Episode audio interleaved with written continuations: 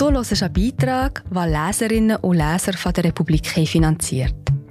Mit einem Abo unterstützt du auch du unabhängigen Journalismus.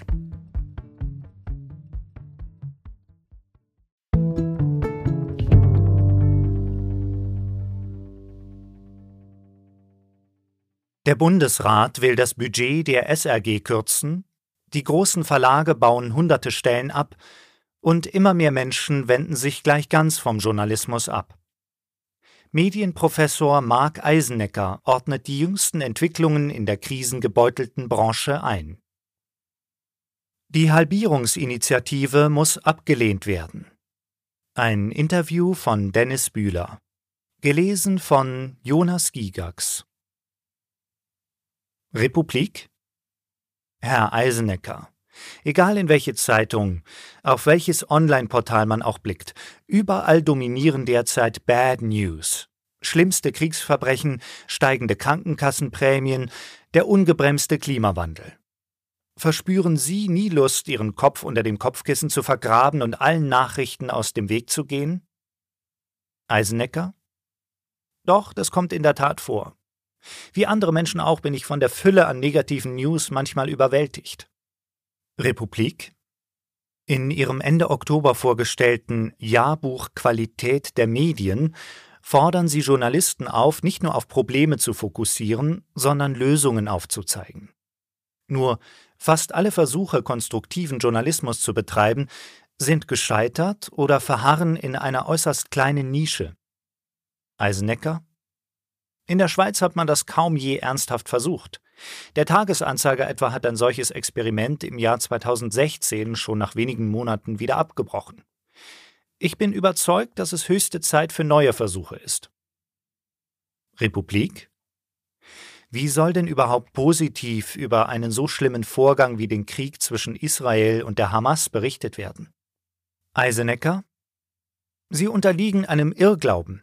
Es geht beim konstruktiven Journalismus nicht darum, Negatives totzuschweigen. Entscheidend ist, dass Journalistinnen ihr Publikum nicht länger mit all den Problemen und Krisen allein lassen, über die sie berichten, sondern dass sie mögliche Lösungswege aufzeigen. Beim Nahostkonflikt könnte man etwa rekapitulieren, welche Ansätze zu einer friedlichen Beilegung es in den vergangenen 70 Jahren gab und über Personen berichten, die im aktuellen Kriegsgeschehen im Kleinen Gutes tun. Ich glaube an einen Qualitätsjournalismus, der nicht beim Vermelden negativer Breaking News stehen bleibt, sondern das Geschehen einordnet und konstruktive Lösungen aufzeigt. Republik Immer mehr Menschen wenden sich vom Journalismus ab. Inzwischen sind 43 Prozent der Schweizer Bevölkerung newsdepriviert. So bezeichnen sie Menschen, die kaum mehr Nachrichten lesen, hören oder schauen. Noch 2009 waren es lediglich 21 Prozent. Bereitet Ihnen diese Entwicklung Sorgen? Eisenecker? Ja, das tut sie. Denn wir wissen aus Studien, dass sich Menschen, die kaum News konsumieren, weniger für Politik und demokratische Teilhabe interessieren und den staatlichen Institutionen weniger vertrauen. Republik? Ist das Funktionieren der Schweizer Demokratie gefährdet, falls der Wert der Newsdeprivierten weiter ansteigt? Eisenecker das Projekt der Demokratie ist seit seinen Anfängen in der Antike im 5. Jahrhundert vor Christus eng mit der Qualität des öffentlichen Diskurses verknüpft. Wenn sich nun immer mehr Menschen vollständig vom Journalismus abkoppeln, nimmt dessen Bedeutung für politische Aushandlungsprozesse ab und die Kontrollfunktion leidet. Das wirkt sich negativ auf die Demokratiequalität aus. Republik sind vor allem junge Erwachsene newsdepriviert? Eisenecker? Lange Zeit war das so. Seit einiger Zeit verzeichnen wir jedoch in sämtlichen Alterssegmenten einen Zuwachs. Die Newsdeprivation ist zum Massenphänomen geworden. Republik? Wenn man ihrer neuesten Erhebung glaubt, kann es nicht an der Leistung der Medienbranche liegt, dass sie immer weniger Menschen erreicht.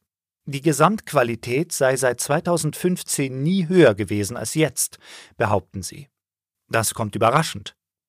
Eisenecker? Drei Faktoren sind ausschlaggebend für unseren positiven Befund. Erstens setzten in den letzten Jahren viele Redaktionen mehr auf Relevanz und Einordnung, vor allem während der Pandemie und wegen des Ukraine-Kriegs. Zweitens haben sich die Pendler- und Boulevardmedien zuletzt deutlich verbessert. Ihre Qualitätsoffensive schlägt sich in besseren Werten nieder. Und drittens kommt es der Qualität zugute, dass viele Zeitungen ihren Umfang stark reduzierten und öfter auf Artikel von minderer Qualität verzichten. Republik? Sie sagen, es sei der Qualität zuträglich, wenn viel über Kriege oder die Pandemie berichtet wird. Gleichzeitig sind es aber gerade solche Themen, die dazu führen, dass sich viele Leute. Wir sind gerade wieder da. Ich bin Marie José, Wissenschaftsjournalistin bei der Republik. Und ich tue dich hier kurz stören. Mir gefällt bei der Republik, dass sie vertiefen. Es sind mehrheitlich Geschichten, die auf Hintergrund eingehen. Für das Lesen oder Hören, beim Joggen, beim Kochen oder wie man noch einen langen Tag vor dem Computer einfach möchte die Augen zutun. Wir sind werbefrei und nur von unseren Leserinnen und Lesern finanziert.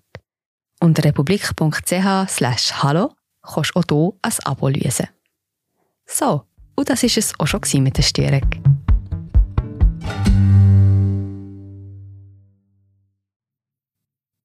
vom Journalismus abwenden. Beißt sich die Katze da nicht in den Schwanz? Eisenecker? Diese Gefahr besteht tatsächlich. Während der Pandemie standen zeitweise bis zu 70 Prozent aller journalistischen Beiträge in Schweizer Medien in Verbindung zu Covid. Da wurde ein kritischer Schwellenwert überschritten. Das war vielen Menschen too much. Sie sagten uns bei Befragungen, ich will nicht permanent auf allen Kanälen mit diesem Problem konfrontiert werden. Grundsätzlich ist aber die Art und Weise der Berichterstattung entscheidend. Wenn sie hintergründig ist und eine Einordnungsleistung erbringt, wie das während der Pandemie vermehrt der Fall war, steigert das nicht nur die Qualität, sondern auch die Zahlungsbereitschaft des Publikums.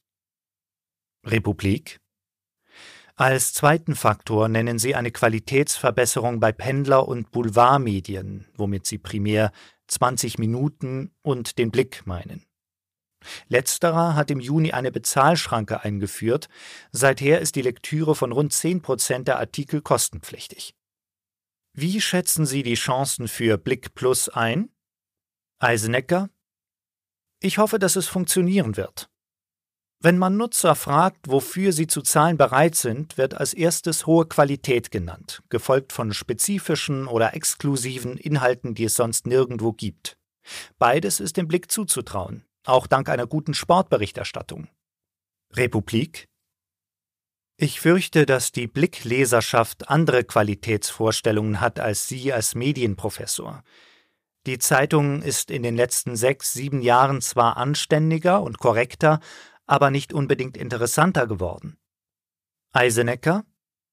Einst waren sogenannte weiche Themen für Boulevardmedien prägend. Soft News und Human Interest. Doch seit TikTok und Instagram allgegenwärtig sind, wird die Öffentlichkeit regelrecht mit solchen Inhalten geflutet. Und das kostenlos. Wenn der Blick im Nutzermarkt Erlöse erzielen will, muss er seriöser und relevanter werden. Der Erfolg dieser Strategie ist nicht garantiert. Sie ist aber so oder so unumgänglich. Republik? Die Zahlungsbereitschaft bleibt allerdings generell tief. Nur gerade 17 Prozent der Bevölkerung geben an, im Jahr 2022 für Online-Journalismus bezahlt zu haben. Eisenecker? Die Schweiz befindet sich damit im internationalen Durchschnitt. Substanziell höher ist die Zahlungsbereitschaft vor allem in Norwegen und Schweden. Auch wenn der Wert hierzulande seit einigen Jahren bei 17 Prozent stagniert, sehe ich Potenzial. Republik? Wo? Eisenecker? Journalismus muss in Bildungseinrichtungen eine viel größere Rolle spielen als bisher. Ich habe den Eindruck, dass heute viele Menschen meinen, jeder Blogger und jede Influencerin könne die Watchdog-Funktion genauso gut übernehmen wie eine gut ausgestattete Redaktion. Das ist ein Irrglaube. Hochwertiger Journalismus und ein entsprechender Berufsstand sind unverzichtbar. Republik? Gemäß einer Befragung aus dem Jahrbuch 2021 weiß eine Mehrheit der Bevölkerung nichts vom immensen Spardruck im Journalismus. 54 Prozent sagten damals, dass sie gar nicht bis wenig besorgt seien über die finanzielle Situation. Eisenecker Das hat mich auch erstaunt. Und es zeigt, dass die Medienbranche noch viel Aufklärungsarbeit zu leisten hat. Zumal eine vor wenigen Monaten veröffentlichte Studie gezeigt hat, welche Argumente am wirksamsten sind, um die Zahlungsbereitschaft zu erhöhen. Am meisten hilft, wenn erklärt wird, wofür die Kosten für ein Abonnement konkret eingesetzt werden und wenn gleichzeitig transparent gemacht wird, wie es um die finanzielle Situation der Branche steht. Republik Seit zwei Jahrzehnten jagt in den Redaktionen eine Sparrunde die nächste. Zuletzt verkündete CH Media vergangene Woche den Abbau von 150 Vollzeitstellen. Was bedeutet das für den Journalismus im Mittelland sowie in der Ost- und in der Zentralschweiz, wo der Verlag eine nahezu marktbeherrschende Position innehat? Eisenecker? Man muss jetzt zuerst mal abwarten, wo die Stellen genau verloren gehen. Klar ist, dass ein substanzieller Abbau der Redaktionen diese Regionen hart treffen würde. Bereits heute gibt es ja in vielen Kantonen nur noch eine Tageszeitung. Die föderalistische Schweiz ist auf eine funktionierende Publizistik auf allen Ebenen angewiesen, der nationalen, sprachregionalen und auch der lokalen. Wird die lokal-regionale journalistische Publizistik geschwächt, steigt unter anderem das Risiko, dass die Behörden hier ihre Kommunikation hochfahren, ohne ausreichend journalistisch überwacht zu werden. Republik im Oktober entließen die beiden zur TX Group gehörenden Unternehmenseinheiten Tamedia und 20 Minuten Dutzende Mitarbeitende. Gleichzeitig schüttete der Konzern seinen Aktionären in den Jahren 2021, 22 und 23 je 45 Millionen Franken Dividenden aus. Eisenecker? Das ist so. Auch wenn die TX Group genauso wie andere Medienunternehmen unter der stagnierenden Zahlungsbereitschaft des Publikums und vor allem dem Abfluss der Werbeerlöse an YouTube, Suchmaschinen und Social Media leidet, verbleibt dem Konzern ein beträchtlicher Teil des Werbekuchens. Seine digitalen Marktplätze florieren, allen voran die Swiss Marketplace Group, ein vor zwei Jahren gegründetes Joint Venture von TX Group, Ringier, Mobiliar und General Atlantic. Auch CH Media forciert ja ihre Präsenz bei den Online-Marktplätzen und Online-Stellenbörsen, den sogenannten Classifieds. Es wäre zu wünschen, dass die in diesen Geschäftsbereichen erzielten Gewinne mehr in den Journalismus reinvestiert werden. Republik? Warum sollten sie? Eisenecker? In der analogen Welt war es selbstverständlich, dass eine Zeitung nicht allein durch Kioskverkäufe und Abonnements finanziert wurde, sondern mindestens genauso stark durch Werbe- und Rubrikenanzeigen. Der Siegeszug des Internets hat die lukrativen Stellen, Gebrauchtwagen und Immobilieninserate von den redaktionellen Inhalten entkoppelt. Doch die Verleger sollten zumindest einen Teil der Einnahmen weiterhin dazu nutzen, ihre Redaktionen mit den notwendigen Ressourcen auszustatten, damit diese ihrer gesellschaftlich wichtigen Aufgabe nachkommen können. Leider stemmen sich manche Verleger gegen Querfinanzierungen. Republik? Was müssten Konzerne wie die TX Group oder CH Media denn konkret tun? Eisenecker? Beides sind private Unternehmen, die tun und lassen können, was sie wollen. Aber wenn sie sich weiterhin zum Journalismus und zu seiner staatspolitisch bedeutenden Rolle bekennen, sollten sie antizyklisch in ihre Redaktionen investieren, statt Personal abzubauen. Republik? Die Medienkonzentration nimmt immer krassere Ausmaße an. In der Deutschschweiz haben die vier großen Medienhäuser zusammen einen Marktanteil von 85,1 Prozent. 29,4 Prozent entfallen auf die TX Group, 26,8 Prozent auf die SRG, 16,1 Prozent auf CH Media und 12,8 Prozent auf Ringier. Eisenecker? Diese Werte sind bemerkenswert, auch wenn die Medienkonzentration in der Schweiz im Vergleich mit anderen europäischen Ländern gar nicht so ausgeprägt ist. Die großen Schweizer Verlage haben den Markt unter sich aufgeteilt. Sie konkurrieren in der Deutschschweiz fast nur noch in den Städten Zürich und Basel sowie in der überregionalen Berichterstattung. Noch viel gravierender ist die Situation im Übrigen in der Romandie. Republik Dort kommen die TX Group mit 46,8 Prozent und die SRG mit 34,7 Prozent zu zweit auf einen Marktanteil von mehr als 80 Prozent. Eisenecker? Genau. Und nun streicht die TX Group mehr als 10 Prozent ihrer insgesamt 250 Stellen in der Romandie. Es sind die kleinen Sprachregionen, die oft zuerst und überproportional stark bluten. Republik Neben der strukturellen gibt es auch die inhaltliche Konzentration. TX Group, CH Media und die Westschweizer Verlagsgruppe ÖSH Media setzen auf Zentralredaktionen, die alle zum jeweiligen Verbund gehörenden Titel mit überregionalen Berichten versorgen. Jeder vierte im Deutschschweizer Pressemarkt veröffentlichte Beitrag erscheint heute in mindestens zwei verschiedenen Medientiteln. Müssen wir von einem medialen Einheitsbrei sprechen? Eisenegger noch ist mir diese Formulierung zu zugespitzt. Aber natürlich bereitet mir diese Entwicklung Sorgen und ich bin froh, dass wir sie mit unserer Forschung wenigstens transparent machen können. Aus demokratietheoretischer Sicht fällt die inhaltliche Medienkonzentration besonders bei Kommentaren, Leitartikeln und Rezensionen ins Gewicht, wie sie etwa vor politischen Abstimmungen und Wahlen erscheinen. Leider stieg der Anteil geteilter Texte auch in diesem Bereich stark an, von 8 auf 26 Prozent im Zeitraum von 2017 bis 2022. Republik? Sehen Sie politischen Handlungsbedarf im Medienbereich? Eisenecker? Eigentlich schon, ja. Unbedingt sogar. Republik? Aber? Eisenecker?